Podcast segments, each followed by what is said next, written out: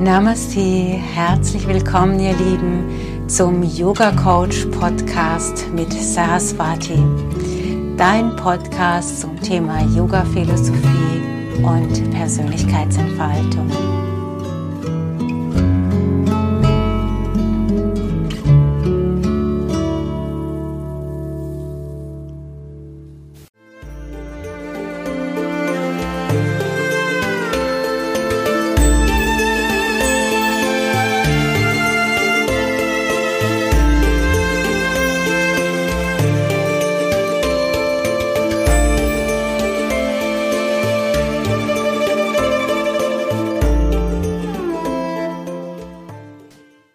Ja, dann herzlich willkommen zu einer neuen Folge von äh, Yoga Coach, unserem Podcast. Namaste, Saraswati. Namaste, Rebecca. Mm, wir haben äh, in einer unserer letzten Folgen äh, die Zuhörer gebeten, ähm, Themen einzureichen, beziehungsweise sie konnten sich Themen wünschen.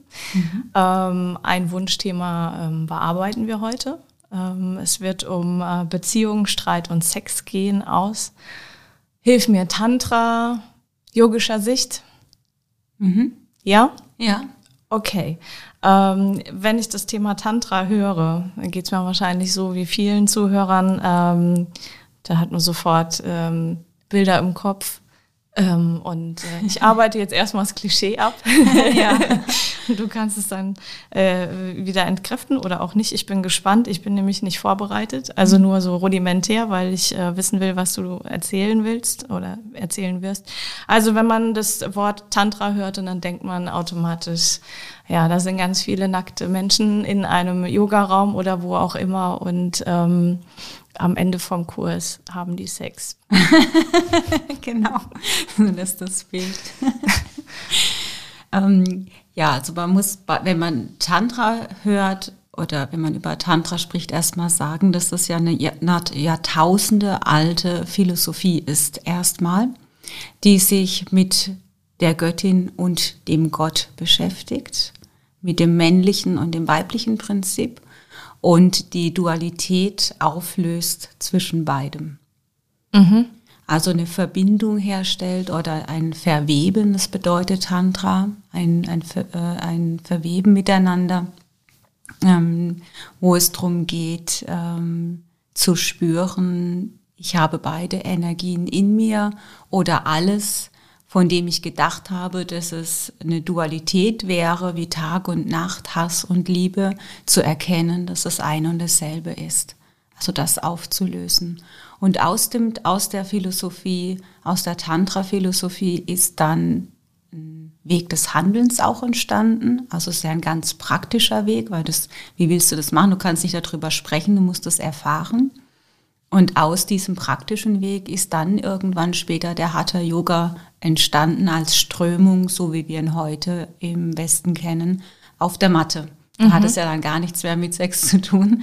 Und wie gesagt, der Tantra an sich hat dann ursprünglich auch nicht unbedingt was mit Sex zu tun. Das Besondere an dieser Philosophie ist einfach nur, dass, es, dass der Sex nicht ausgeschlossen wird, sondern dass die Tantriker von vornherein gesagt haben, Sexualität ist etwas völlig Natürliches.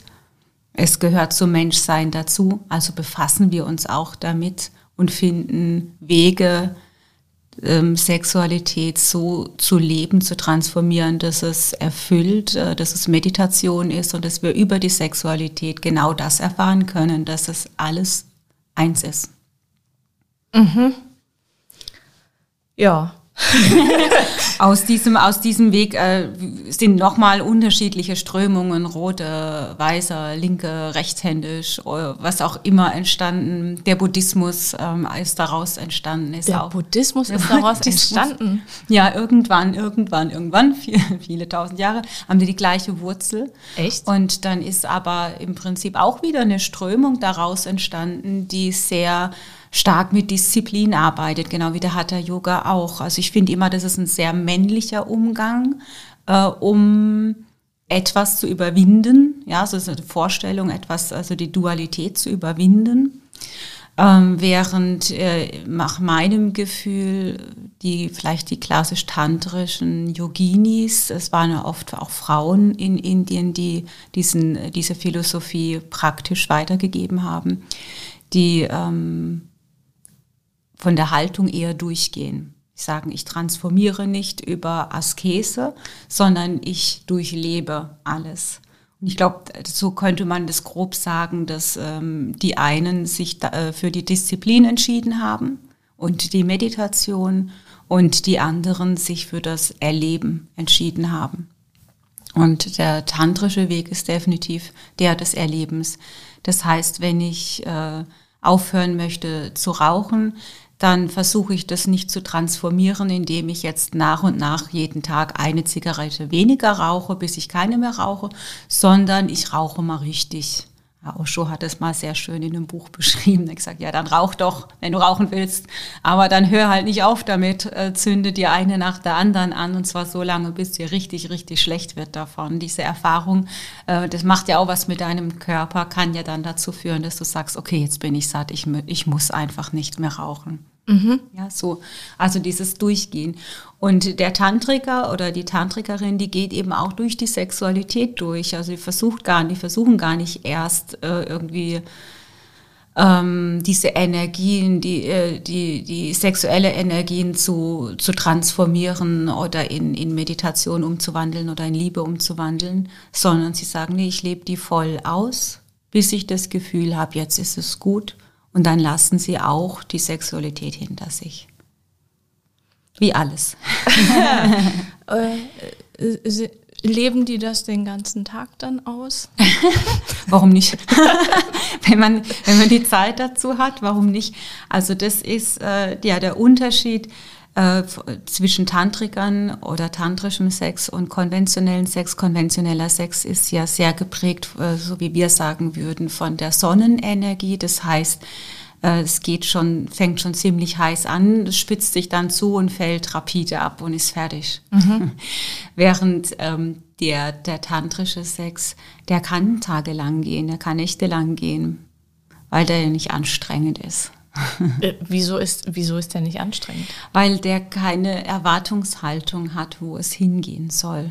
Da ist dieses Ziel, ich muss jetzt zum Höhepunkt kommen, nicht da. Diese Vorstellung wird, also es kann sein, dass man zum Höhepunkt kommt, es kann aber auch nicht sein. Also mhm. es ist einfach ein, ein Weg des Erfahrens und ein Weg der praktischen Liebe und der, der, der Intimität, der Begegnung, der Meditation. Und es hat dann nichts mit der Zielorientierung zu tun, ah, das und das ist Sex, das und das müssen wir dann machen, dann müssen wir irgendwie ein Vorspiel haben, dann müssen wir vielleicht dafür sorgen, dass die Frau auf jeden Fall noch zum Höhepunkt kommt, dass der Mann danach kommen kann, dann gleichzeitig kommen mhm. kann und danach ist irgendwie fertig. Und dann drehen sich ja beide um und es war dann mehr oder weniger schön. Mhm. Diese Art von Sex führt ja schnell dazu, dass das irgendwie witzlos ist, reizlos ist, weil das wiederholt sich ja immer. Und es ist ja kein, ähm, keine, kein sinnliches Erfahren in dem Moment, sondern eher ein Bestreben, etwas zu wiederholen, was irgendwann mal richtig toll war oder etwas zu versuchen zu erleben, von dem man sich vorstellt, dass man das gerne erleben möchte. Mhm. So, und wie ist es beim Tantra? Also gibt es dann bestimmte, ich kann mir es nicht vorstellen, bestimmte Übungen, so wie ich im Hatha-Yoga auch Übungen mache oder? Also es gibt tatsächlich Übungen. Also das, das berühmte Kama Sutra kommt ja. ja. aus dem Tantra. Es ist eines von vielen Büchern, ein winzig kleiner Abschnitt Echt? der tantrischen Philosophie. Aha. Das heißt, die westliche Welt hat es äh, zugespitzt auf das eine auf Buch. Das, ja, für die, ja, für die Westler war das natürlich der Hammer, ja, solche, diese Stellungen da zu sehen und diese Bilder zu sehen. Ähm, und dann wurde das natürlich jetzt so rausgegriffen und mhm. als, als äh, besonders interessant empfunden. Ist ja auch interessant, sich das anzuschauen. Aber ähm, das, das allein ist noch nicht Tantra. Mhm. Das sind ja einfach nur Haltungen.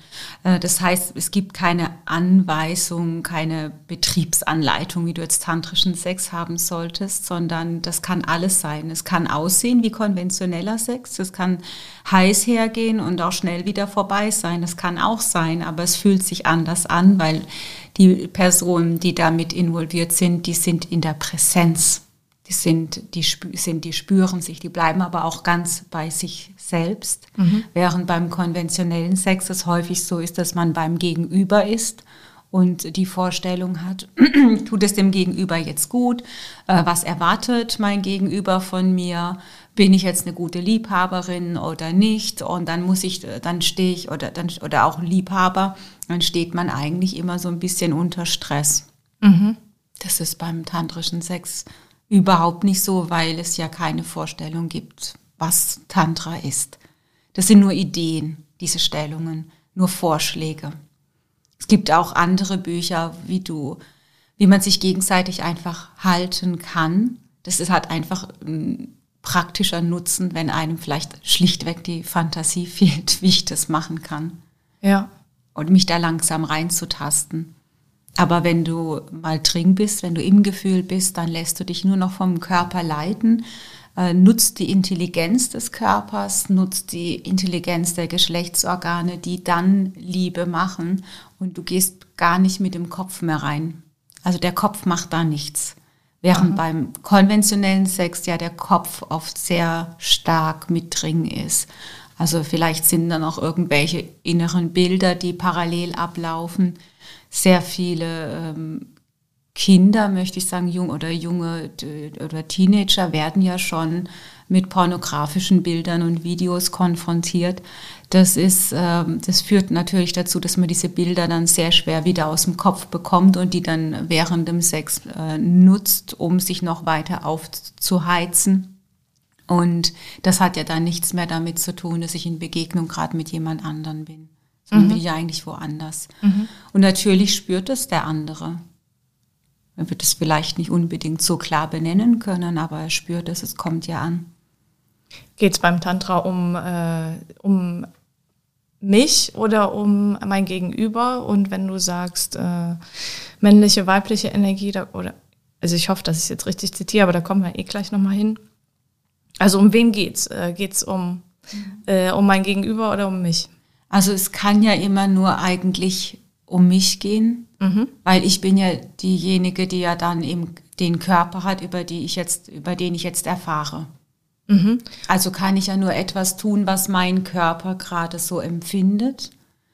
Und für mich reinfühlen, fühlt sich das für mich gut an, in dem Vertrauen, dass wenn es sich für mich gut anfühlt und ich aber auch mit der, mit der Herzverbundenheit beim anderen bin, dass sich das dann für den anderen auch gut anfühlt.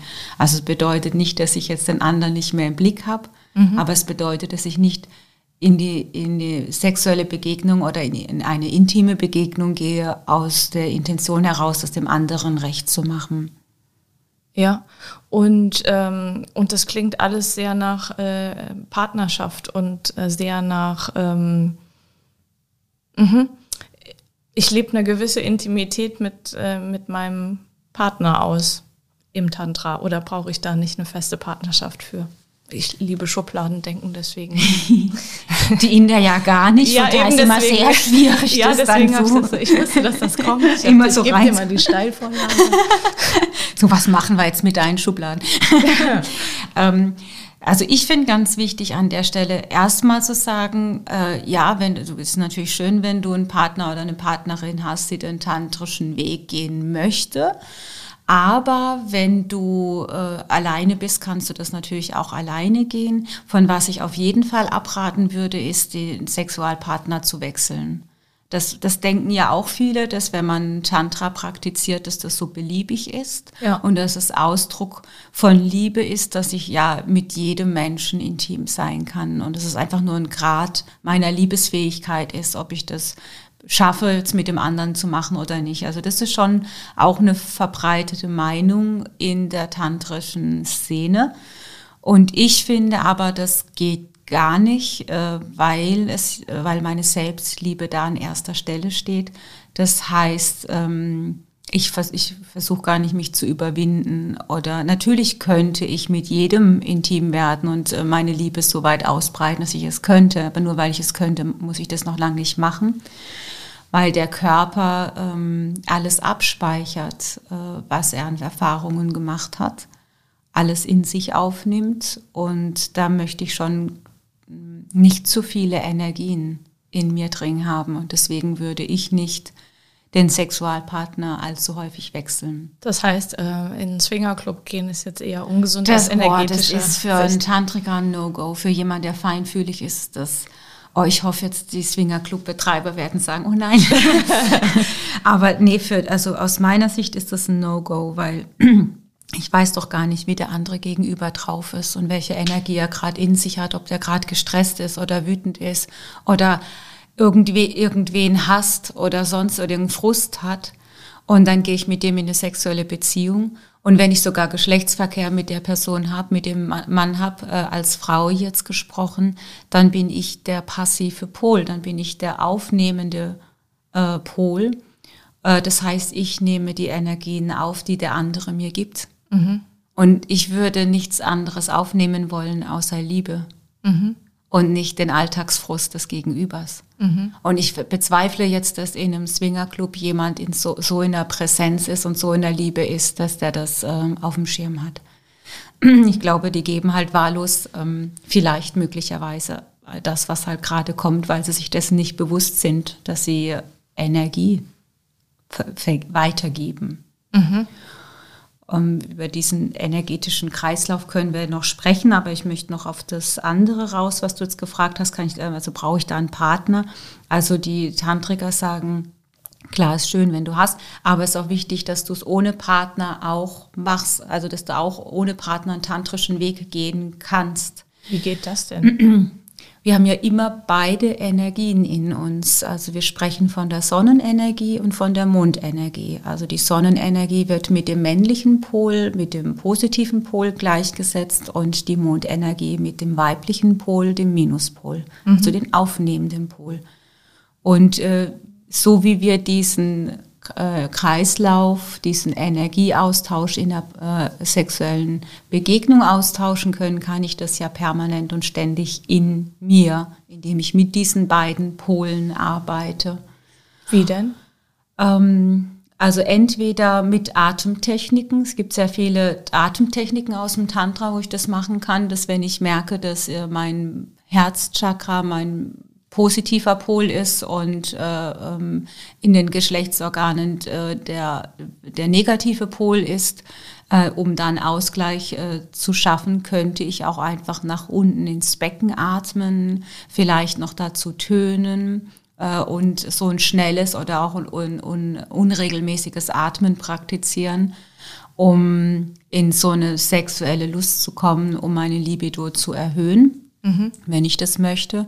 Oder wenn ich merke, ich denke irgendwie nur noch an Sex und ich habe zu viel sexuelle Energie in den Geschlechtsorganen, ich spüre aber keine Liebe, dann würde ich es gerade andersrum machen. Dann kann ich von unten diese kraftvolle Energie nach oben atmen ins Herzzentrum, und da, um da wieder einen Ausgleich zu schaffen.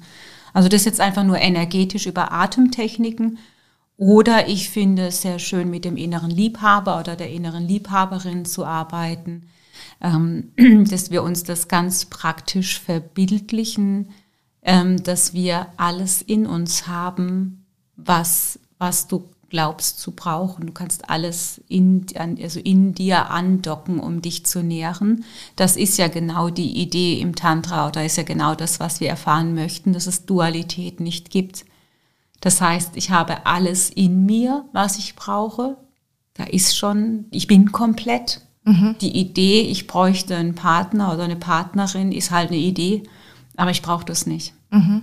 Ich kann das aus einem, ich sollte das nur aus einem Luxus, aus einer Fülle, aus einer überfließenden Fülle herausleben, aber nicht, weil ich jetzt Bedürfnisse habe oder äh, Bedürftigkeiten habe, die der andere bitte erfüllen soll.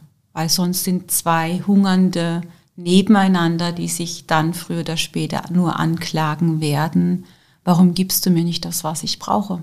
Es wäre dein Job. Und wenn man dann noch verheiratet ist, dann ist man noch mehr in diesem Bild drin. Ja, ich habe dich doch geheiratet, damit du jetzt dafür sorgst, dass es mir gut geht, dass ich genährt bin auf den, den und den Ebenen. Gibt ja unterschiedliche Ebenen, nicht nur die sexuelle. Ja. Und das ist halt für den, für die äh, Tantra-Yogini oder für den Tantra-Yogi ganz klar immer so, musst für dich allein stehen können.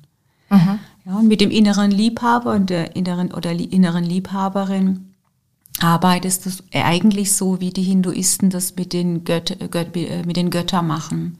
Die haben ja auch ganz, ganz viele Götter, ganz, ganz viele Bilder, um in Beziehung zu gehen mit dem Göttlichen.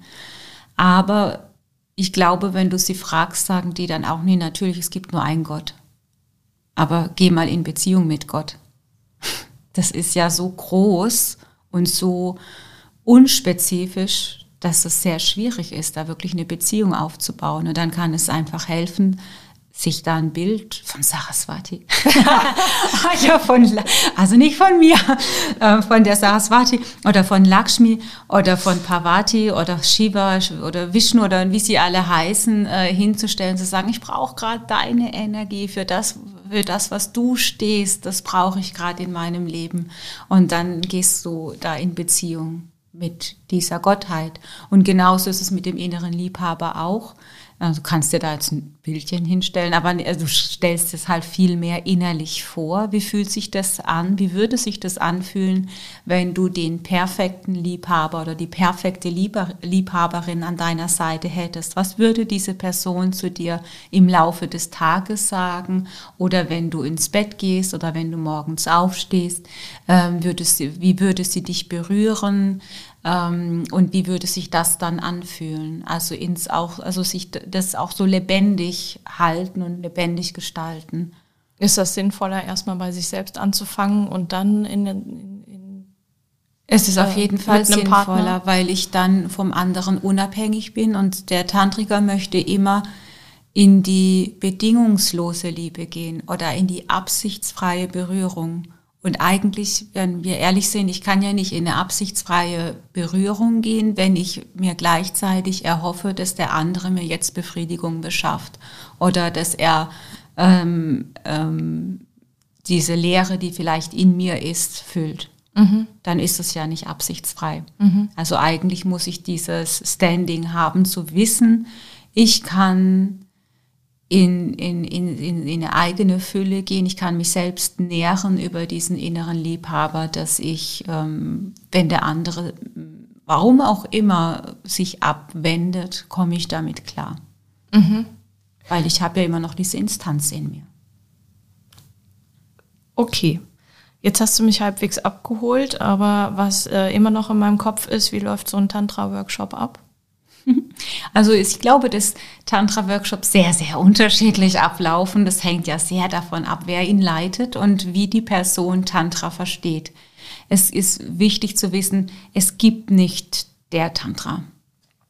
Das, also es gibt nicht die, die, diese, die, das, das und das ist Tantra und das ist kein Tantra. Das Tantra ist absolut authentisches Sein, ist Begegnung äh, ist Ehrlichkeit, äh, ist Meditation.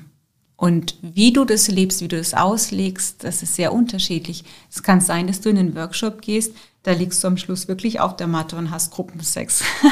Okay. Das könnte passieren. Aber es gibt auch äh, äh, Seminarleiter, die wahrscheinlich mit, also auf jeden Fall mit Augenkontakt arbeiten, mit Blickkontakt arbeiten und ich finde, das ist schon die schwierigste Übung, wirklich Blickkontakt zu halten. Schau mal jemand fünf Minuten in die Augen, das wird schwierig. Mhm. Dann ähm, wird wahrscheinlich auch viel getanzt und gelacht und sich umarmt. Mhm. Es werden Hände gehalten oder es wird, werden Übungen gemacht, wo es darum geht, Energieaustausch zu haben. Also zum Beispiel diese, ich sag mal dazu, diese Löffelchenhaltung hintereinander, dass man sich da hintereinander legt, dann weiß man, ah, jetzt werden die Chakren ausgeglichen, und zwar die Person, die hinten liegt, ähm, nährt die Person, die vorne liegt. Deswegen sage ich auch immer, wechselt mal. Mhm. ist nicht immer die gleiche Person. Bei Paaren ist es oft so, liegt mhm. immer die gleiche Person hinten. Ähm, dann weiß man, es ist gut nach dem Streit, sich mal so hinzulegen. Mhm. Aber in einem Workshop wird es oft gemacht nach einer Übung, um wieder einen Ausgleich zu schaffen. Ähm, dann äh, diese bekannte Jabium-Haltung, das ist, äh, da sitzt der Mann so in einem offenen Schneidersitz und die Frau sitzt auf dem Schoß, direkt äh, Körper an Körper. Und dann umarmt sich das Paar. Da gibt es auch so indische Figuren dazu, hat man vielleicht schon mal gesehen. Sagen immer, der eine Arm geht dann oben rum über die Schulter, der andere geht unter die Schulter rum und bei dem anderen andersrum. Da liegen die Chakren auch genau aufeinander. Da wird auch ein Ausgleich von beiden Seiten äh, geschaffen. Ach so, es geht darum, dass die Chakren übereinander liegen. Ja, es geht darum, Energie auszutauschen einen Energiekreislauf herzustellen mit dem anderen dann. Und das funktioniert so. Das funktioniert super toll. Und umso absichtsfreier das ist, umso, umso effektiver ist es. Als ich meinen ersten Tantra-Jahreskreis gemacht habe bei der Elisabeth Bott, da hatte ich, das war das allererste Seminar, das ich überhaupt zu dem Thema besucht habe da, da äh, war ein Ehepaar und die haben sich einfach auseinandergelebt und haben gedacht, hey komm, wir probieren einfach mal so ein Tantra-Wochenende, vielleicht bringt uns das irgendwas. Und in so einem Tantra-Workshop werden die Paare ja auch immer getauscht. Also man kann als Ehepaar auch sagen, wir machen alle Übungen zusammen oder als Liebespaar, das geht auch. Aber es ist immer auch ganz gern gesehen, wenn man mal Übungen mit jemand anderes macht, weil es geht ja nicht um den sexuellen Aspekt, sondern es geht um Berührung an sich. Mhm. Warum ist das dann wichtig, dass ich da jemand anderen habe?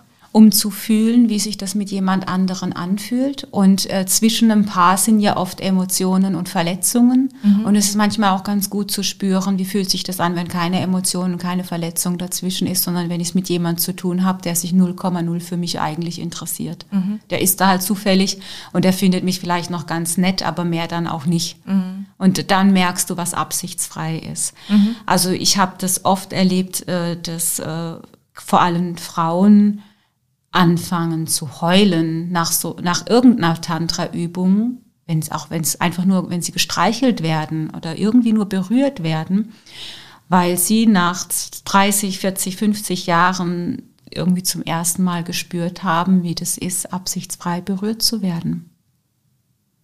Weil, sie, weil vorher immer diese Intention war, ich berühre dich, weil ich Sex mit dir möchte. Mhm. Und dieser Unterschied, den spürt eine Frau und ein Mann ganz, ganz genau. Mhm.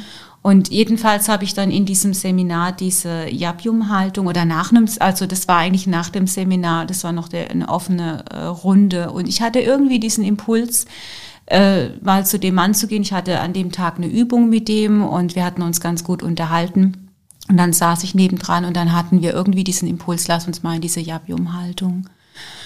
Und das war so unerotisch lustvoll. Also es war nicht erotisch im Sinne von, dass ich jetzt Sex mit ihm haben wollte, aber es war so lustvoll, weil ich gespürt habe, oh, dem seine Energie, diese männliche Energie von ihm, die nährt mich jetzt gerade total.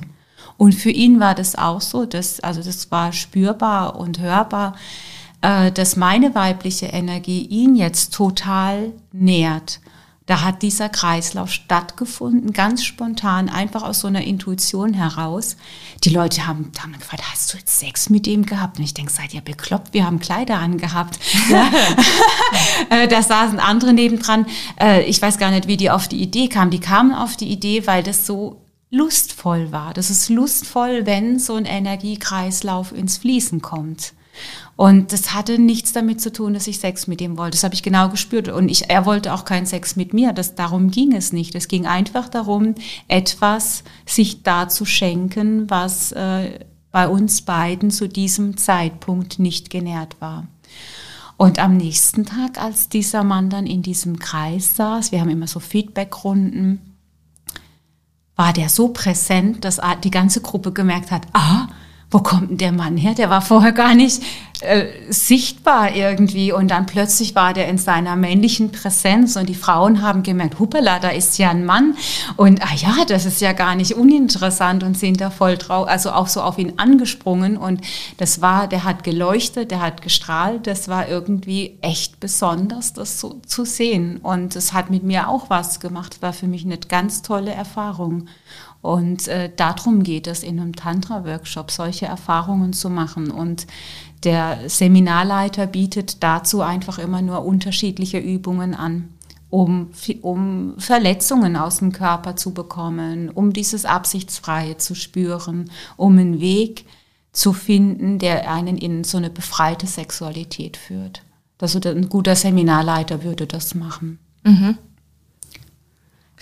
zitiere ich jetzt richtig, wenn, äh, habe ich das jetzt richtig verstanden? Du hast vorhin von deiner weiblichen Energie gesprochen und von seiner männlichen? Mhm, ja. So. Ist klar, was jetzt kommt. Nein, ist nicht. äh, Moment. Ja, aber was mache ich, wenn ich jetzt zwei Männer habe oder zwei Frauen? Ah ja, ähm, das ist das ist egal. Also wir sprechen von, äh, von Energiepolen, das sage ich eigentlich auch immer ganz gerne in meinen Workshops dazu. Wir haben, wir haben einen Energiestab in uns und klassischerweise ist es so, dass bei der Frau der positive Pol im Herzchakra, im Brustraum ist und der negative Pol in der Vagina, in der Joni ist. Mhm. Während beim Mann klassischerweise der Energiestab genau andersrum ist, das heißt sein Herzchakra ist negativ und sein äh, Penis, sein Lingam ist positiv, mhm. äh, wodurch ja dann die Anziehung stattfindet. So, jetzt ist es aber nur ein Energiestab. Das heißt, dieser Energiestab, der wendet sich auch mal, so dass es sein kann, dass eine Frau aktiv ist, sexuell aktiv ist und vielleicht weniger gerade mit ihrer Liebe verbunden ist, vielleicht. Äh, und der Mann ähm, gar kein sexuelles Interesse hat und eher in seiner Verbundenheit ist.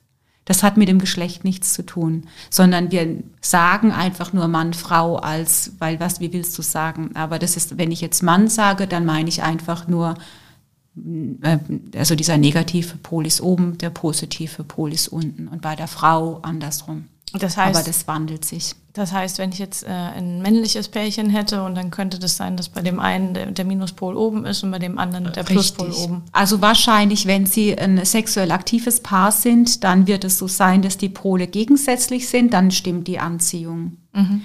Ähm, sonst würden sie wahrscheinlich kein Paar werden. Mhm.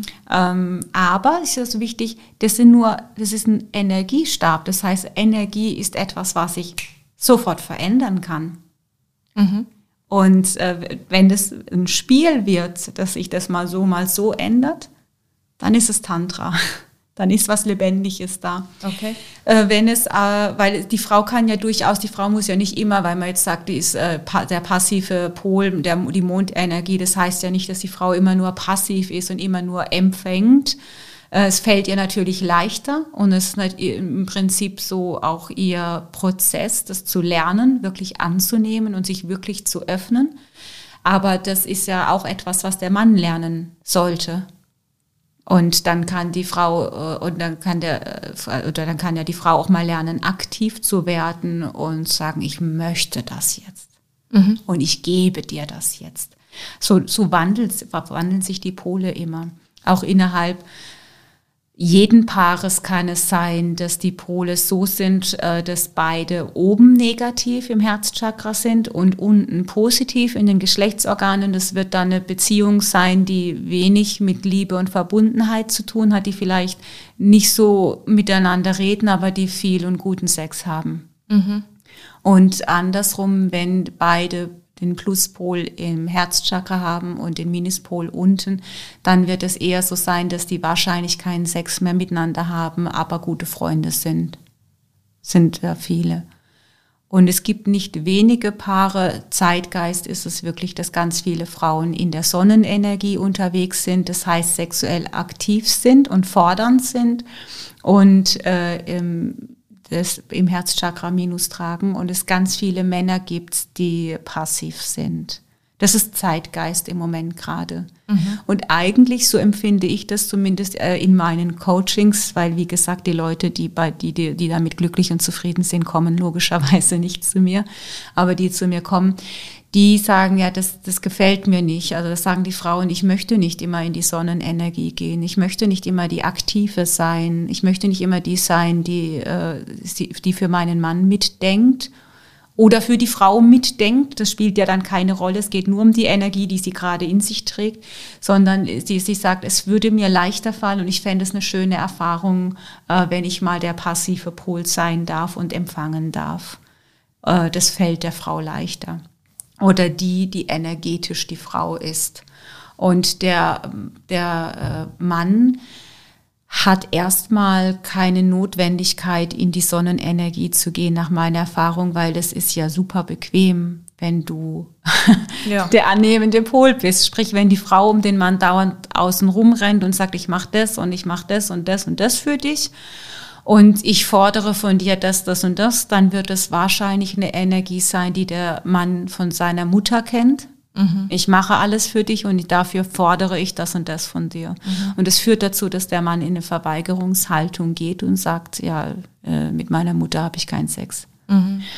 Und da hat die Frau natürlich keinen Bock, weil sie merkt dann äh, im Moment mal irgendwie, ich will keine Mutter sein und äh, ich möchte auch keinen kleinen Jungen an meiner Seite haben. Ja. Und das ist oft so ein Punkt, äh, auch wieder geschlechtsunabhängig, wo äh, eine Beziehung ins Kippen gerät, weil dann ist, wird da eine Projektion offenkundig, die da hätte besser nicht stattfinden sollen. Oder eine Verwechslung äh, hat da stattgefunden, die natürlich unsexy ist, die natürlich nicht tragfähig ist. Und dann geht es äh, in einem Coaching darum zu schauen, okay, sortieren wir uns mal, wer möchte denn energetisch die Frau sein? Wer fühlt sich denn in dieser Mondenergie wohl? Wer möchte dann diese Erfahrung machen, anzunehmen, geliebt zu werden?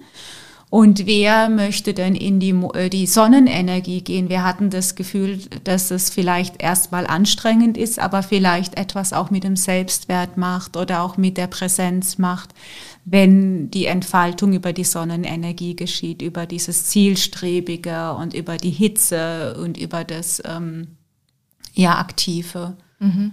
Ja, und dann, wenn man sich da sortiert hat, und das ist halt oft so nach Geschlechtern dann geteilt, äh, aber wie gesagt, bei Gleichgeschlechtlichen ist es auch oft eigentlich klar, wer in welche Energie gehen möchte, äh, weil es der Person leichter fällt, aus dieser Energie herauszuhandeln. Das ist der natürlichere, die natürlichere und leichtere Energie. Mhm. Und das hat was mit Wachstum zu tun, das hat was mit äh, Erwachsensein zu tun, in die entsprechende Energie zu gehen, nach, aus meiner Sicht. Mhm. Und ähm, es ist eine schöne, schöne Erfahrung für eine Frau, ähm, geliebt zu werden und diese ähm, ähm, genährt zu werden über, über den Partner. Und ob es dieser Partner dann im Innern ist, der innere Liebhaber oder im Außen ist, das sollte erstmal keine Rolle spielen. Aber diese, diese Passivität zu leben, weil wir es ja nicht gewöhnt sind. Wir sind nicht gewöhnt, etwas anzunehmen. Stimmt. Und äh, für den Mann ist es spürbar im Übrigen, also wenn es jetzt in der Außen ist, äh, ob die Frau sich wirklich sexuell ganz geöffnet hat für ihn und ihn wirklich, wirklich empfängt, energetisch oder auch über die Joni. Ähm, das macht einen Unterschied für ihn. Mhm. Und auch für den Mann macht es einen Unterschied, ob die Frau fordernd ist in ihrer Joni oder ob sie frei ist, einfach nur anzunehmen, was er ihr geben möchte. Mhm. Und dadurch entsteht eine größere Entspanntheit in der Sexualität. Das heißt über ähm, das Coaching oder über Tantra im Allgemeinen, also wenn ich das praktiziere, kann ich auch so ein Ungleichgewicht, das vielleicht entstanden ist, also ich bin gerade bei dem äh, Mutter-Sohn-Verhältnis nochmal, ähm, mhm. sowas kann ich auflösen unter Umständen? Also ich kann äh, immer gar nichts auflösen, aber die, äh, das nee, Paar könnte ja, die Entscheidung treffen, das aufzulösen mhm. Und dann gucken, was äh, übrig bleibt. Also die, ich frage in einem Coaching immer, wie war das am Anfang der Beziehung? War mhm. das eine Liebesbeziehung? Oder war die Motivation, ich habe eigentlich einen Papa gesucht oder ich habe eigentlich eine Mama gesucht? Wenn, wenn, wenn man sich das eingestehen kann, dann wird es sehr schwierig, da äh, eine Liebesbeziehung draus zu machen.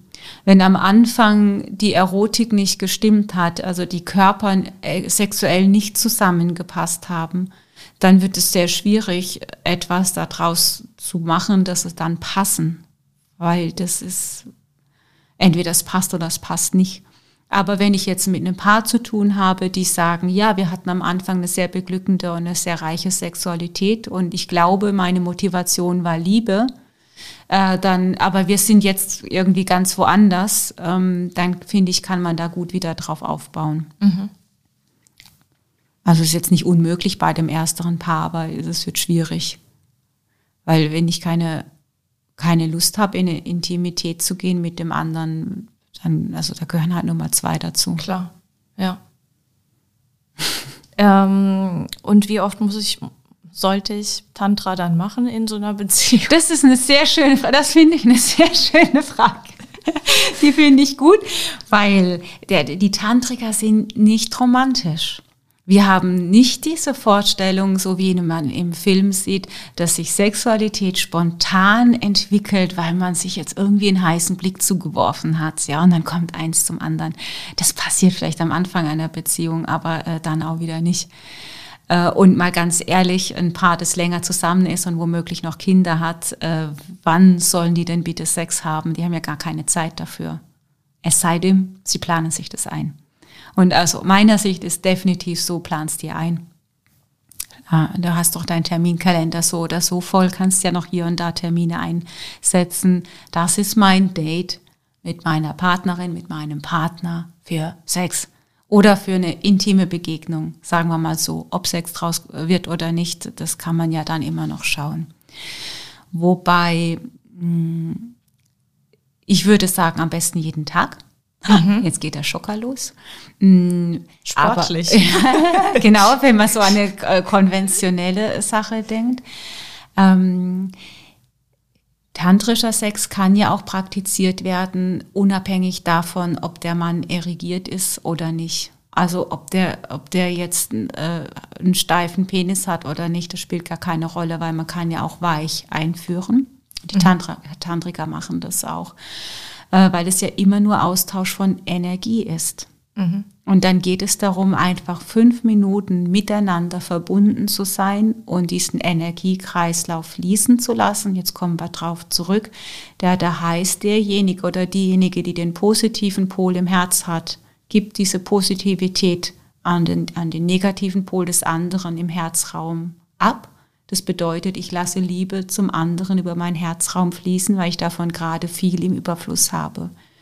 Diese Person atmet es nach unten in das, äh, die Geschlechtsorgane und gibt es über das eigene, über den eigenen Geschlechtsorgan zu den anderen Personen rüber, weil die hat ja dann unten den positiven Pol, gibt es dann zum negativen Pol der anderen Person und dann geht der Kreislauf wieder nach oben ins Herzchakra. Mhm. Ich habe das jetzt extra neutral gesagt vom, vom Geschlecht. Im Prinzip äh, reicht es auch beieinander zu liegen und diesen Kreislauf fließen zu lassen. Wobei im Tantra jetzt im Speziellen dem Lingam, dem Penis auch ähm, Heilkräfte ähm, zugeordnet werden, genauso auch wie der Yoni, wenn sie dann äh, intelligent zusammengeführt werden. Intelligent im Sinne von, lass die Geschlechtsorgane entscheiden, was sie tun wollen oder ob gerade ähm, der Penis ganz am Anfang in der Juni ist oder ganz tief in der Juni ist, mhm. weil die Frau also jeder Mensch hat alle, alles, alle Verletzungen im Körper abgespeichert, alle traumatischen Erfahrungen sind im Körper abgespeichert, ob man sich daran erinnert oder nicht. Und im Speziellen im Beckenboden, in der Vagina werden Spannungen aufgebaut durch traumatische Erfahrungen, die dann äh, durch den Penis sehr schön aufgelöst werden können, wenn er nicht fordernd ist, wenn er nicht hart ist und wieder für neue Verletzungen sorgt.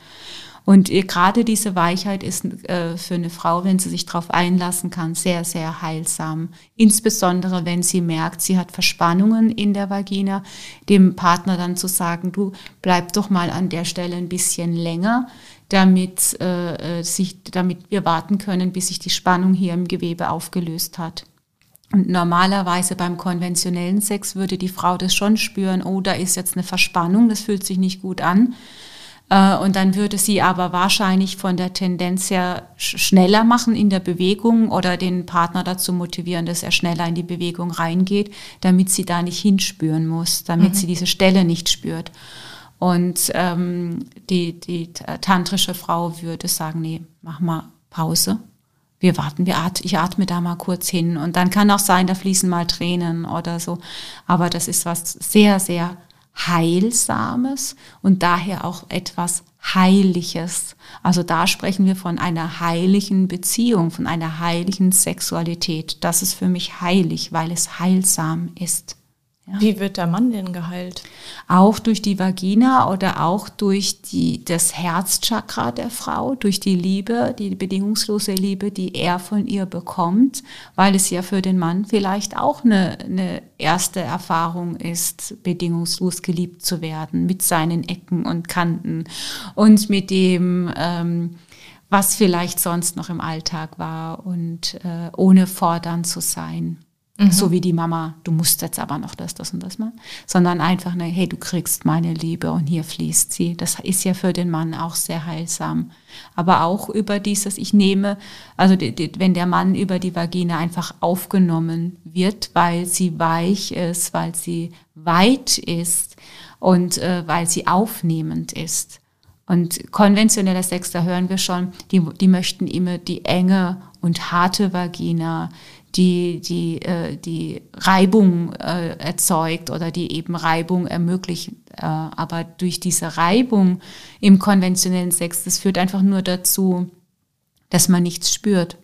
Weil würdest du jetzt deine Hände den ganzen Tag aneinander reiben, würdest du ja auch nichts mehr spüren, oder? Wenn du abends was berühren möchtest. Genauso ist es mit den Geschlechtsorganen auch. Also wenn du jetzt diese, diesen tantrischen Weg der Sexualität lebst, dann ist es am Anfang auch so, dass Paare fragen, was soll das denn? Ich spüre doch gar nichts. Ja, das dauert einen Moment, bis äh, man lernt, wieder sensitiv zu werden und bis man lernt, Energien zu spüren. Und das ist dann Ekstase, wenn man gelernt hat zu spüren, wie, die, wie dieser Energiekreislauf wieder in Fluss kommt. In sich alleine oder in der Partnerschaft. Mhm. Ja. Ähm, ja, ach Gott, ich habe jetzt gerade so viele Fragen auf einmal im Kopf. Ähm, Aber jetzt nochmal, äh, entschuldige, äh, dieser ganz, äh, dieser jeden Tag, also dieser, das sage ich ein bisschen überspitzt, weil es auch Stress rausnimmt. Weil meistens ist es ja in der Partnerschaft so, dass einer ganz viel Sex will und der andere gar nicht. Und es nimmt Stress raus zu sagen, okay, lass uns mal auf diesen tantrischen Weg einigen. Sprich, wir gehen jetzt nicht in die Action, sondern wir gehen einfach nur in die Begegnung. Und dann können es auch nur fünf Minuten sein. Oder einmal in der Woche zu einem richtigen Event mit Ritual, mit äh, schön schmücken und Musik und Duschen vorher und was weiß ich was alles. Wie man das für sich dann äh, passend kreiert, dass es in den Alltag passt, das kann man ja dann nochmal schauen. Aber ich finde, die Regelmäßigkeit ist wichtig. Da sagen die Tantriker ganz, ganz klar, Leute, wie kommt ihr denn auf die Idee, dass man Sex einfach spontan kann? Du lernst doch alles, du lernst lesen, du lernst schreiben, du lernst doch alles äh, durch die ständige Wiederholung, genauso auch Meditation. Und wenn du nicht regelmäßig Sex hast, was, was willst du dann lernen? Dann lernst du nur, dass du, dass sich etwas in dir aufstaut, dass du dann irgendwann wieder entlädst. Aber das hat nichts damit zu tun, mit einer Meditation, mit einem absichtsfreien Handeln oder freien Handeln. nur mal kurz noch um da drauf einzugehen. Tantra ist wie Zähneputzen, nur schöner. genau. so hätten wir den auch rausgehauen. ähm, ich würde gerne nochmal zum Thema äh, Beziehungen kommen. Mhm. Ähm, du hast gesagt am Anfang, ähm, ist das natürlich, ähm, ist das ein anderes Miteinander? Äh, wie läuft denn eine Beziehung aus yogischer Sicht ab? Wenn wir die Tantra-Komponente da jetzt mal mit reinnehmen, wie sieht man, also wie sieht das aus? Mhm. Also egal, ob du jetzt Tantriker bist oder nicht, wirst du immer ähm, unterschiedliche Phasen in der Beziehung haben, das kennt jeder.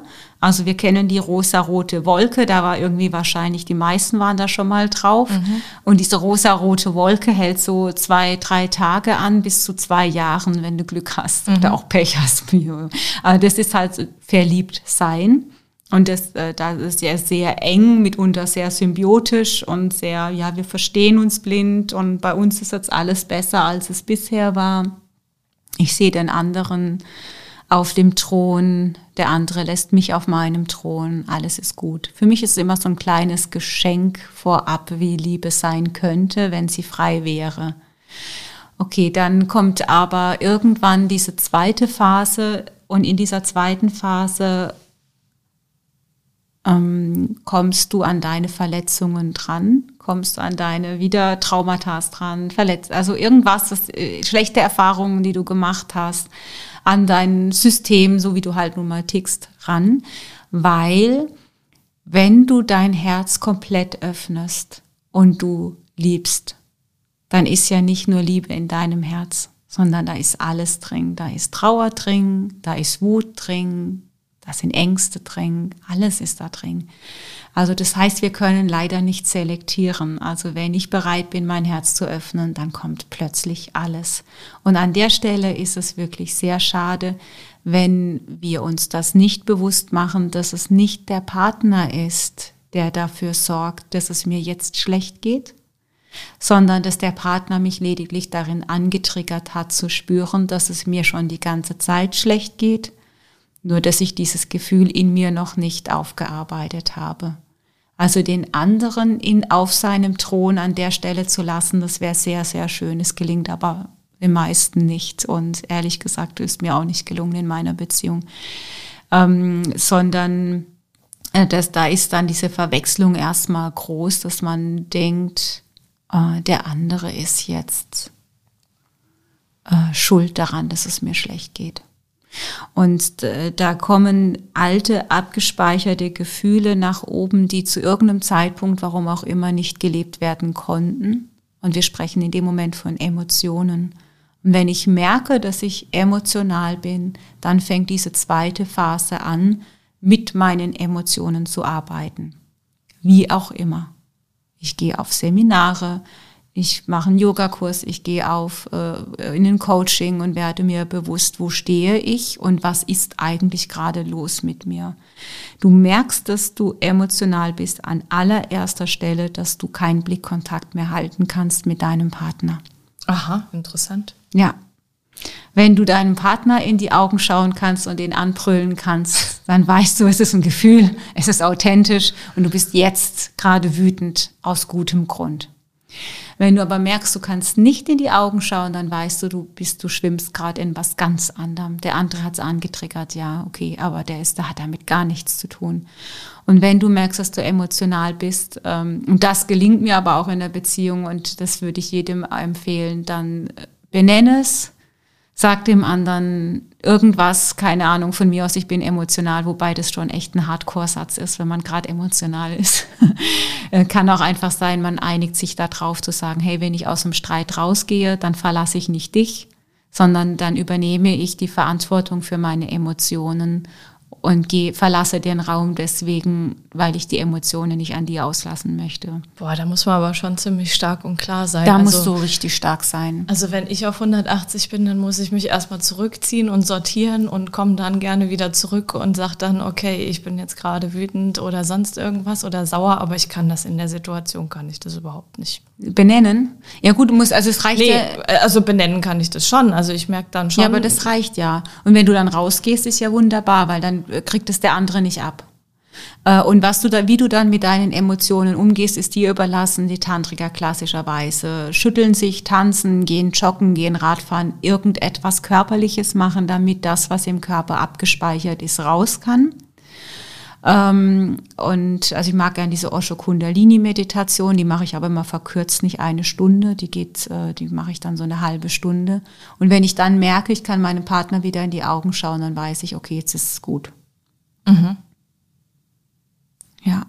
Äh, du merkst auch, dass du äh, emotional bist, wenn du in so eine Hab-Acht-Stellung gehst, wenn du das Gefühl hast, du wirst gleich angegriffen deinem Partner gegenüber, wenn sich Themen und Muster ständig und ständig wiederholen. Das hat nichts mit dem Partner zu tun, das sind deine eigenen Muster. Ähm, wenn du Tage und Wochen lang schmollst, ähm, wenn du dich auf Vergangenes beziehst, das ist so typisch, weißt du, du hast das, das und das gemacht und dann hast du das, das und das gemacht. Oder manchmal auch der Körper ist zusammengezogen, fühlt sich gelähmt an, taub an. Oder man ist sehr müde, man hat den Impuls, sich einzurollen, in, unter eine Decke zu kriechen und äh, nicht mehr aus dem Bett zu kommen. Das ist ein Anzeichen für Emotionalität. Äh, so inges insgesamt äh, Rückzug. Ja, dann weiß man, ich bin emotional. Und es ist immer gut für sich zu benennen, ich bin emotional, ich merke, ich habe die Tendenz, ich lege mich jetzt ins Bett und will nicht aufstehen. Oder ich, der andere kann auch erkennen, okay, der Partner ist jetzt emotional, ich kann es einschätzen, es hat nichts mit mir zu tun, sondern er arbeitet gerade an seinen alten Themen. Nur halt wichtig, diesen, da wäre halt wichtig, nicht diesem Impuls zu folgen, sich wirklich einzurollen und ins Bett zu legen, weil es wird dadurch nur schlimmer, weil dann kommt man in so eine Abwärtsspirale rein, aus der man nur sehr schwer wieder rauskommt sondern beim ersten Anzeichen, ich habe die Tendenz nach Rückzug in die körperliche Bewegung zu gehen, mhm. um es loszuwerden. Um wieder in die, in die kraftvolle und in die gesunde Persönlichkeit, in den gesunden Anteil zu gehen. Und der Partner ähm, hat aber in der Situation nur die Möglichkeit, das zu erkennen und ähm, den anderen sein zu lassen. Ja, klassisch ist ja, dass dann der eine ist emotional, der andere wird emotional. Paare ja. finden sich ja auch immer so ideal, ja, dass die Trigger genauso passen. Ja, äh, also ich werde äh, tendenziell emotional, wenn man mich stehen lässt. Ja, ich hasse es, wenn man mich stehen lässt, kriege ich zu viel. Aber natürlich mittlerweile weiß ich, okay, das sind, das hat was mit meinen äh, Erfahrungen zu tun. Und heute kann ich damit gut umgehen, weil wenn ich allein stehe, habe ich ja wieder meinen inneren Liebhaber oder meine innere Mutter oder meinen inneren Vater oder die Göttin oder der Gott, wie auch immer, der Gott, mit wem auch immer du arbeiten möchtest. Und dann fängst du dich selbst auf in der Situation mhm. und tust etwas ganz bewusst, damit es wieder, damit es dir wieder gut geht. Aber das, das ist schon, da, da brauchst, das, das bedeutet Erwachsensein. Alles andere ist noch, wir bewegen uns in, auf kindlicher Ebene und sind in einer kindlichen Beziehung, die an den anderen Anforderungen stellt, die der andere nicht erfüllen kann. Das ist die zweite Phase, also diese, der, und das ist richtig Arbeit. Und ich glaube, die zweite Phase geht keiner durch, jedenfalls nicht bis zu Ende, wenn er den anderen nicht wirklich liebt. Also es ist inner, innerhalb einer Beziehung sehr viel leichter an diesen traumatischen Erfahrungen zu arbeiten. Leichter im Sinne von, weil es dich mehr herausfordert. Mhm. ähm, weil du immer wieder damit konfrontiert wirst mit deinen Trigger. Mhm. Und so lange, bis die Trigger nicht mehr da sind, bis du merkst, jetzt ist es geheilt. Ach, das kann ich abbauen dann. Ja, das baut sich ab. Bleibst ja nicht immer und ewig in deinen Emotionen verhaftet. Wenn es draußen ist, ist draußen, sage ich immer. Deswegen, also kann ja sein, du schüttelst dich, du tanzt, du fängst an zu schreien. Äh, ich, äh, manchmal gehe ich in so eine Meditation und denke, es ist alles okay und ich mache es trotzdem und dann erlebe ich mich plötzlich brüllend und schreiend oder heulend. Und dann denke ich, oh, wo kommt denn das her? Oh, egal, was draußen ist, ist draußen. Und Hauptsache, ich fühle mich danach wieder gut. Ja, die Emotionen, klar, aber kann ich auch Trigger abbauen? Dass, äh ja, natürlich. Die, die Trigger hängen mit den Emotionen zusammen. Ja, aber ich, also, ich habe hab Emotionen jetzt so verstanden, dass es halt anlassbezogen ist in dem Moment. Also ich mhm. bin heute sauer, weil mich das und das getriggert hat. Aber äh, in der nächsten Situation, die in drei, vier Tagen oder vier Wochen oder vier Monaten sein kann, äh, ist es der gleiche Trigger und dann bin ich wieder an dem Punkt mhm. und habe wieder diese Emotionen. Und dann darf ich an der Stelle meinem Partner danken, dass er mich nochmal daran erinnert hat, dass ich das noch nicht in mir geheilt habe. Weil wäre es in mir geheilt, würde es mich nicht mehr triggern. Heute triggert mich das nicht mehr, wenn man mich stehen lässt. Ja, weil, weil ich geheilt dann, habe. Okay, weil du dann wirklich durchgegangen bist. Weil durch ich durchgegangen bin. Weil ich für mich diesen Schmerz mal zugelassen habe, zu fühlen, wie das ist, stehen gelassen zu werden. Ja. Ja, und dann habe ich das, habe ich da ganz bewusst reingefühlt und wenn ich reingefühlt habe, ist es draußen und wenn es draußen ist, ist es geheilt und fertig. Und dann triggert mich das nicht mehr, dann fällt es mir vielleicht nicht mal auf, wenn man mich stehen lässt, weil es mir gut geht damit. Okay, hab's verstanden. Mhm. Mhm. Und von daher ist es äh, ein, ein tantrisches Paar würde immer den anderen wertschätzen und ehren, dass der andere dafür bereit ist, mit mir diesen Weg zu gehen, mich darin auszuhalten, in dem, wie ich bin, mit meiner Schwierigkeit. Ja. Und, äh, und in aller Geduld und in aller Liebe und Zuneigung immer wieder die, die, die Person ist, die die A-Karte in der Hand hat und mich halt antriggert, weil die Person mir am, am nächsten steht ja. und deswegen mich natürlich am leichtesten antriggern kann. Und so, so sehe ich dann, also muss man im Partner den Lehrer und die Lehrerin auch sehen, die spirituelle Lehrerin und den spirituellen Lehrer. Mhm. Und das passiert ja oft nicht bei Paaren, die emotional sind, die sich in dieser zweiten Phase befinden. Äh, die gehen ähm, in so eine Hab-Acht-Position und werden dann nicht mehr dem anderen Glauben schenken. Wie viele Männer sagen ja, die Frau, was die sagt, da rein, da wieder raus. Die merken nicht, dass da vielleicht eine tiefere Weisheit drin steckt äh, und es gar nicht schlecht wäre, da drauf zu hören, was sie im Außen wahrnimmt und andersrum natürlich genauso. Mhm. Nur so kann es gehen. Äh, so kommst du innerhalb einer Beziehung weiter. Wenn du, wenn du das nicht mehr hast, dann und dieser Respekt nicht mehr fehlt, äh, dieser Respekt fehlt, dann kannst du dich ja auch gleich trennen, weil wozu soll man jetzt noch sich gegenseitig das Selbstwert äh, zerstören, weil man den Respekt nicht mehr hat. Ja. Nur wenn du in die Haltung kommst zu sagen, ja, ich respektiere und ehre dich in deiner Weisheit und ich weiß, dass du mich nicht verletzen möchtest, auch wenn Verletzung in mir ist. So kannst du den Weg durchgehen, um in die dritte Phase zu kommen, die dann bedingungslose Liebe heißt. Mhm. Okay. Dritte Phase?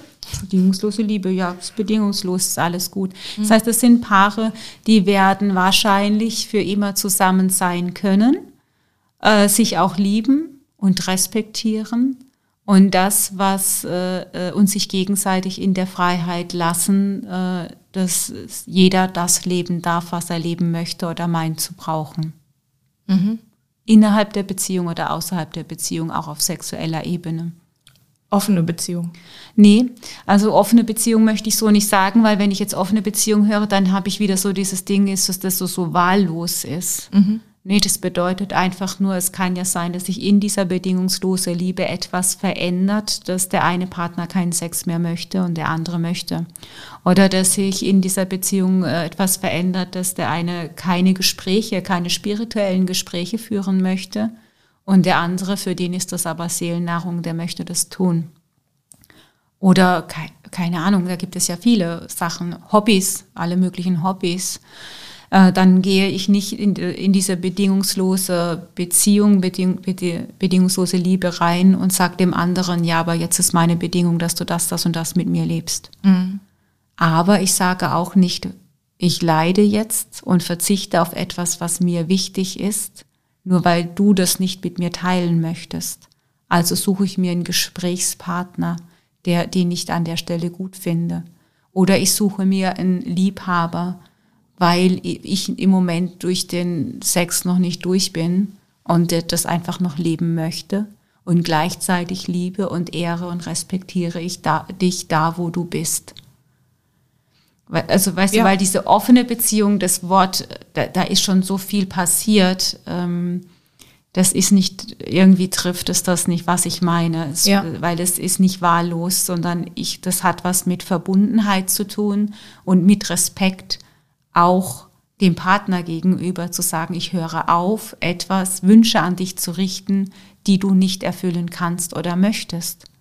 Und der andere sagt, und ich höre auf, dich als mein Eigentum zu betrachten, nur weil ich mit dir verheiratet bin. Ja, das verstehe ich. Aber, ähm, aber die dritte Person, ähm, also das mit Hobbys und so keine Frage und das mit Gesprächspartnern auch keine Frage. Aber, aber heute reden. der Sex, ja. Ja, ah, ja. ich finde das spannend.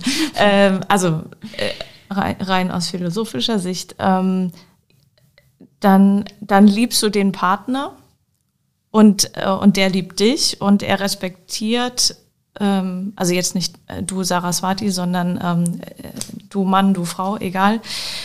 Ähm, respektiert, dass der andere ein anderes Bedürfnis hat und ähm, der stillt das dann mit einer dritten Person. Mhm. So.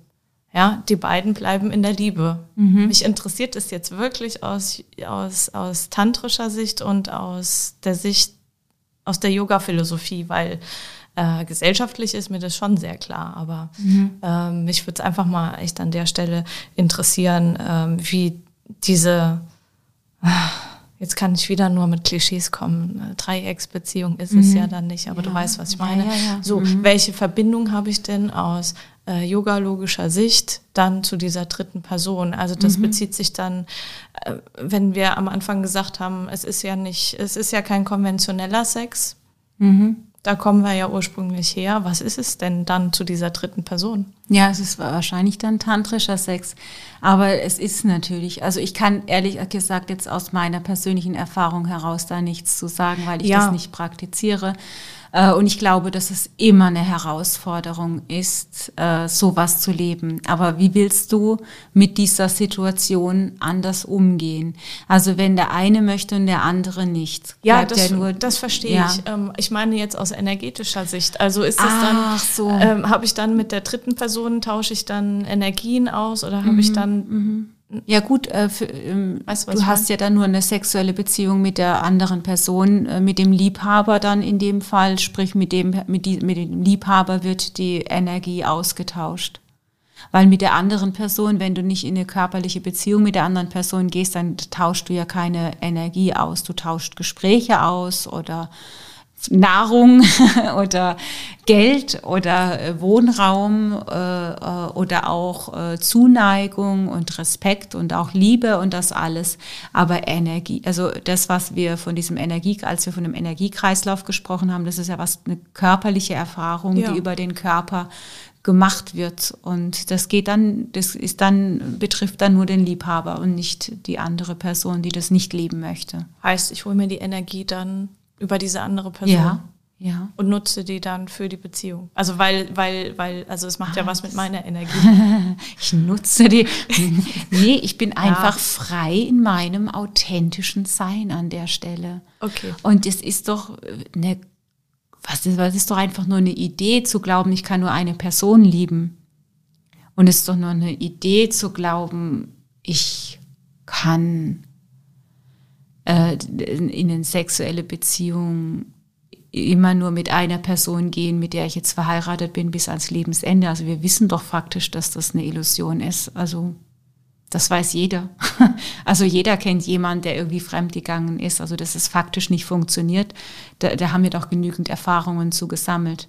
Ja. Und es braucht halt eine hohe äh, Bereitschaft, eine hohe Freiheit und eine hohe also man muss sehr reflektiert sein und sehr erwachsen äh, damit umgehen, wenn man in so eine Beziehung geht äh, oder in diesem, in diesem, dem anderen, in diesem Freisein unterwegs ist.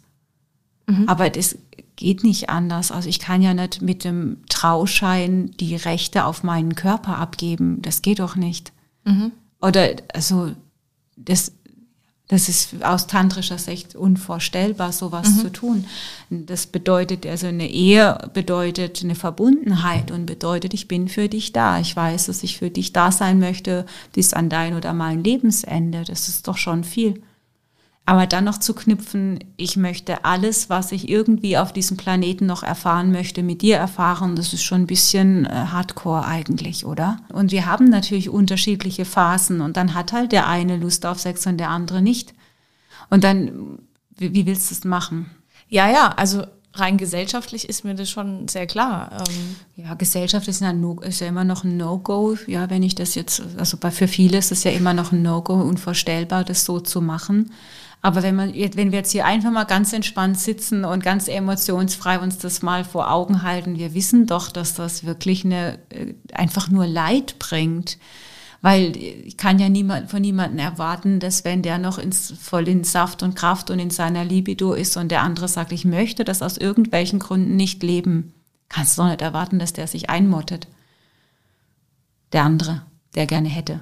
Das geht ja nicht. Ja, ich verstehe, was du meinst. Und das ist, äh, das ist, äh, und das gehört doch auch wieder zu diesem authentischen Sein zu tun.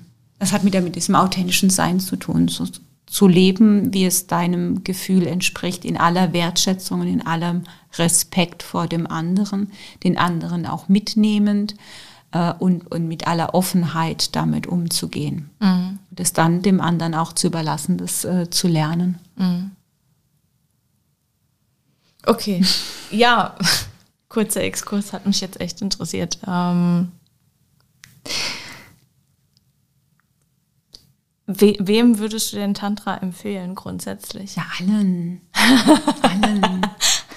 Ja, wie mache ich das denn? Ich, Gehe ich dann in den Workshop, gucke mir das mal an und dann, äh, dann trage ich zu Hause den Terminkalender ein. Ich, also ich hoffe, dass mich jetzt nicht gleich alle äh, Schulen anschreiben werden, aber ich finde ja, also dieser Sexualkundeunterricht in Schulen geht gar nicht. Also ich weiß nicht, es wird bestimmt mittlerweile ein paar geben, die das äh, besser machen, aber so wie ich das in meiner Schulzeit erfahren habe, wirklich, das geht gar nicht. Und warum nicht eine Tantra-Yogini mal in so eine Schulklasse setzen und wirklich mal über Sexualität sprechen und denen einfach auch mal sagen, du, das hat was mit Begegnung und Liebe zu tun. Und es ist für unsere Mädels doch unglaublich wichtig zu wissen, ah, das, was ich da in einem Porno oder in irgendeinem romantischen Film vorgelebt kriege, das hat gar nichts mit der Realität zu tun. Ich muss das für mich nicht übernehmen. Sondern ich darf einfordern, dass es für mich so sein muss, der Junge oder der Mann muss mich sehen. Mhm. Und er muss bereit sein, in Beziehung mit mir zu gehen. Mhm. Und nicht dieses, können wir Freundschaft plus? Ich kann dieses Freundschaft Plus nicht mehr hören, wenn ich das nochmal höre. Ja. Diese, äh, ja. Das ist so, äh, was soll Freundschaft Plus sein? Das bedeutet, ich lasse mich nicht ein, ich, ich lasse mich, ich gehe auch nicht in eine äh, tiefere Intimität mit dir, ich möchte einfach nur befriedigt werden. Kannst mhm. du das für mich bitte sein, die Person, die mich befriedigt? Mhm. Und ganz viele Mädchen und aber auch Frauen sind noch nicht in ihrer Kraft, dass sie sagen können, hey, Moment, ich habe meinen inneren Liebhaber, ich lasse mich auf so einen Deal nicht ein. Mhm. Ich bekomme Liebe und wenn ich Liebe bekomme, dann kann ich Sex mit dir haben. Das ist das, was die Frau sagt mit ihren Polen. Und der Mann sagt, ich möchte Sex und dann kann ich dir Liebe geben. Das ist das, was er aus seinen Polen heraus sagt. Mhm. Und äh, da aufeinander zuzugehen, und in Beziehung zu gehen, sich darauf einzulassen und zu sagen, okay, wir verstehen, wir haben beide diese unterschiedlichen Ansätze und jetzt gucken wir aber, dass wir uns ja aufeinander zubewegen. Das ist doch Beziehung. Und in dem Moment, wo einer sagt, ich möchte, dass du ähm, das so machst, wie ich das gerne hätte, aber ich bin nicht bereit, auf dich zuzugehen, das ist für mich keine Beziehung es geht nicht. Das mhm. ist was Einseitiges. In dem Moment, wo das Mädchen oder die Frau das Gefühl hat, äh, sie muss um den Partner außen rumschlawenzeln, damit die Beziehung harmonisch ist und damit sie Bestand hat oder damit sie überhaupt in eine Beziehung reinkommt, ist es keine Beziehung. Mhm. Äh, und früher oder später wird sie das merken, weil sie ausgepowert ist, weil sie energielos ist, weil sie nichts zurückbekommt, weil es nicht fließt, weil der andere sich nicht darauf einlassen möchte. Und das ja. würde ich ins, das würde ich in Schulklassen schon sagen. Das, dieses Prinzip würde ich schon in Schulklassen erklären. Ja.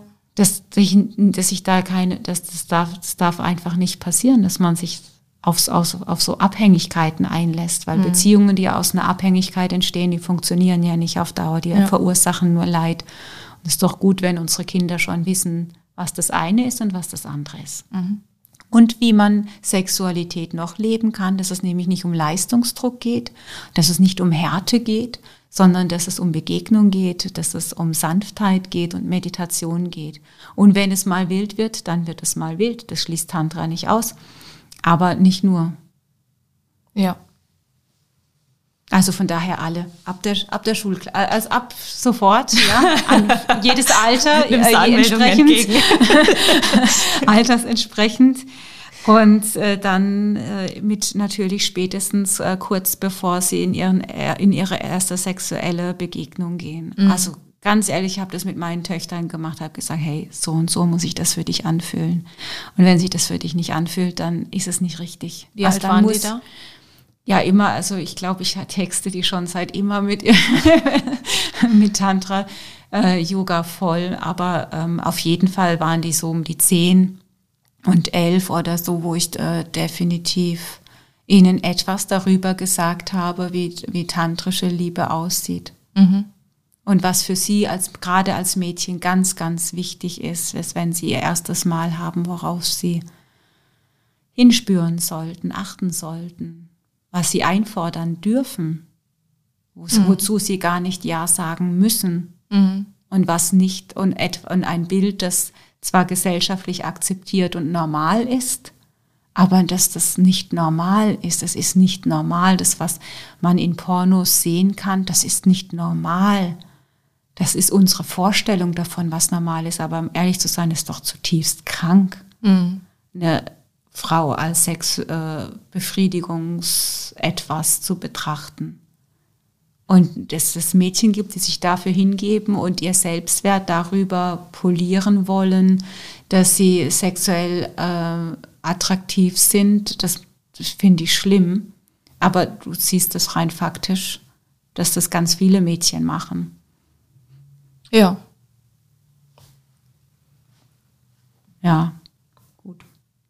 Nee, ähm, sie werden irgendwann an den Punkt kommen, wo sie merken, dass, sie, dass das nichts von Dauer ist. Also ja, aber das Blöde ist halt, ähm, dass wenn du mit einem falschen äh, Bild äh, da reingehst, ähm, in die erste Beziehung oder in, ja, mit dem ersten Freund, erste Freundin, ähm, dann ist die Verletzung ja umso tiefer. Ne? Also ich finde das ganz, mhm. ich finde das super, wenn du mit deinen ähm, Töchtern vorher drüber gesprochen hast, weil die dann die Möglichkeit hatten, anders in eine Beziehung zu gehen oder anders in die erste Liebe zu gehen. Äh, und klar äh, verändert man sich dann äh, anschließend und kann als Frau noch reifen, aber die, die Verletzung, die dadurch entstanden ist, die bleibt halt erstmal. Und da, das ist ja ähm, viel anstrengender, das dann eventuell, wenn es überhaupt geht, zu heilen oder ne? mhm. also muss man ja nicht, also wie du sagst. Ne? Also wenn du vorher ähm, deutlich machst, ähm, du hast ein Recht auf deine eigenen Bedürfnisse und eigentlich ähm, sieht so und so aus, werten, wertschätzendes Miteinander äh, und dadurch ähm, den Kindern dann die Möglichkeit gibst, oder den Jugendlichen dann äh, in die Beziehung anders reinzugehen. Ich denke, dann äh, vermeidet man auch viele Verletzungen. Ne? Also das, was du im Prinzip gesagt ja. hast, versuche ich gerade zu bestätigen. Mhm. Also ich wäre, ja, ich hoffe, aber äh, komischerweise manchmal läuft auch wie so ein sagen wir mal, karmischer Automatismus, der, obwohl das Kinder wissen, alles wissen, wo, was sie wissen müssen, oder auch Erwachsene wissen es, und trotzdem scheint es etwas in ihnen zu geben, dass sie diese Negativerfahrungen trotzdem machen wollen und müssen. Mhm. Obwohl sie es besser wissen müssten, weil sie es gesagt bekommen haben. Mhm. Also ich glaube, manchmal muss es wirklich, so leid es einem tut, so sein, dass jemand durch so eine negative Erfahrung gehen muss, um ähm, zu lernen oder zu wachsen. Es reicht leider manchmal nicht, es einfach nur zu sagen.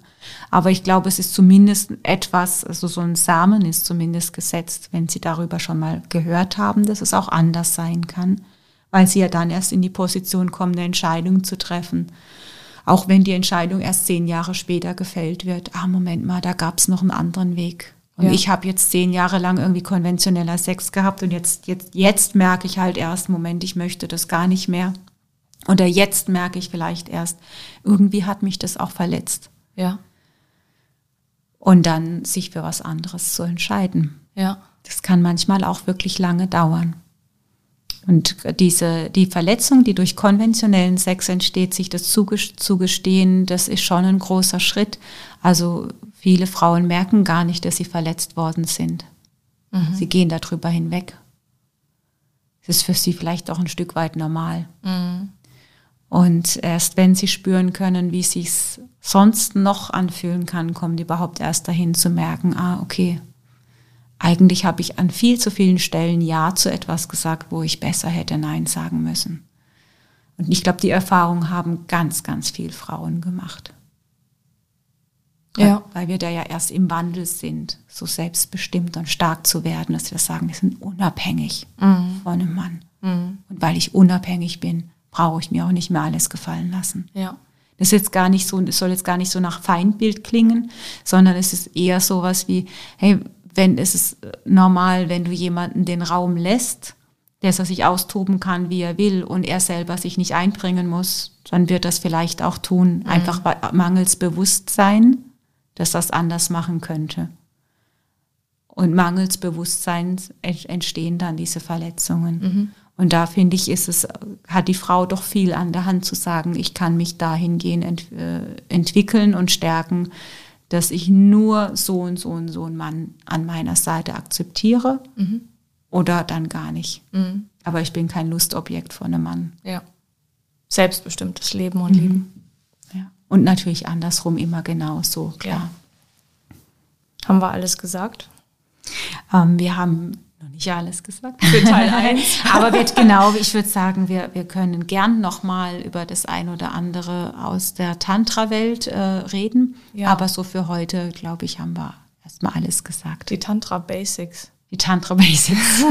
genau. So, und äh, fortgeschrittenen Kurs kommt dann in einer der nächsten Podcast-Folgen. Mhm. Genau. Vielen Dank für die Einblicke. Ja, sehr gerne fand das, äh, ich fand das gar nicht, äh, ich fand das sehr angenehm, das mit dir so zu besprechen. Ähm, fand es gut. Freue mich auf den zweiten Teil zu dem Thema. Dankeschön. Schön, freut mich.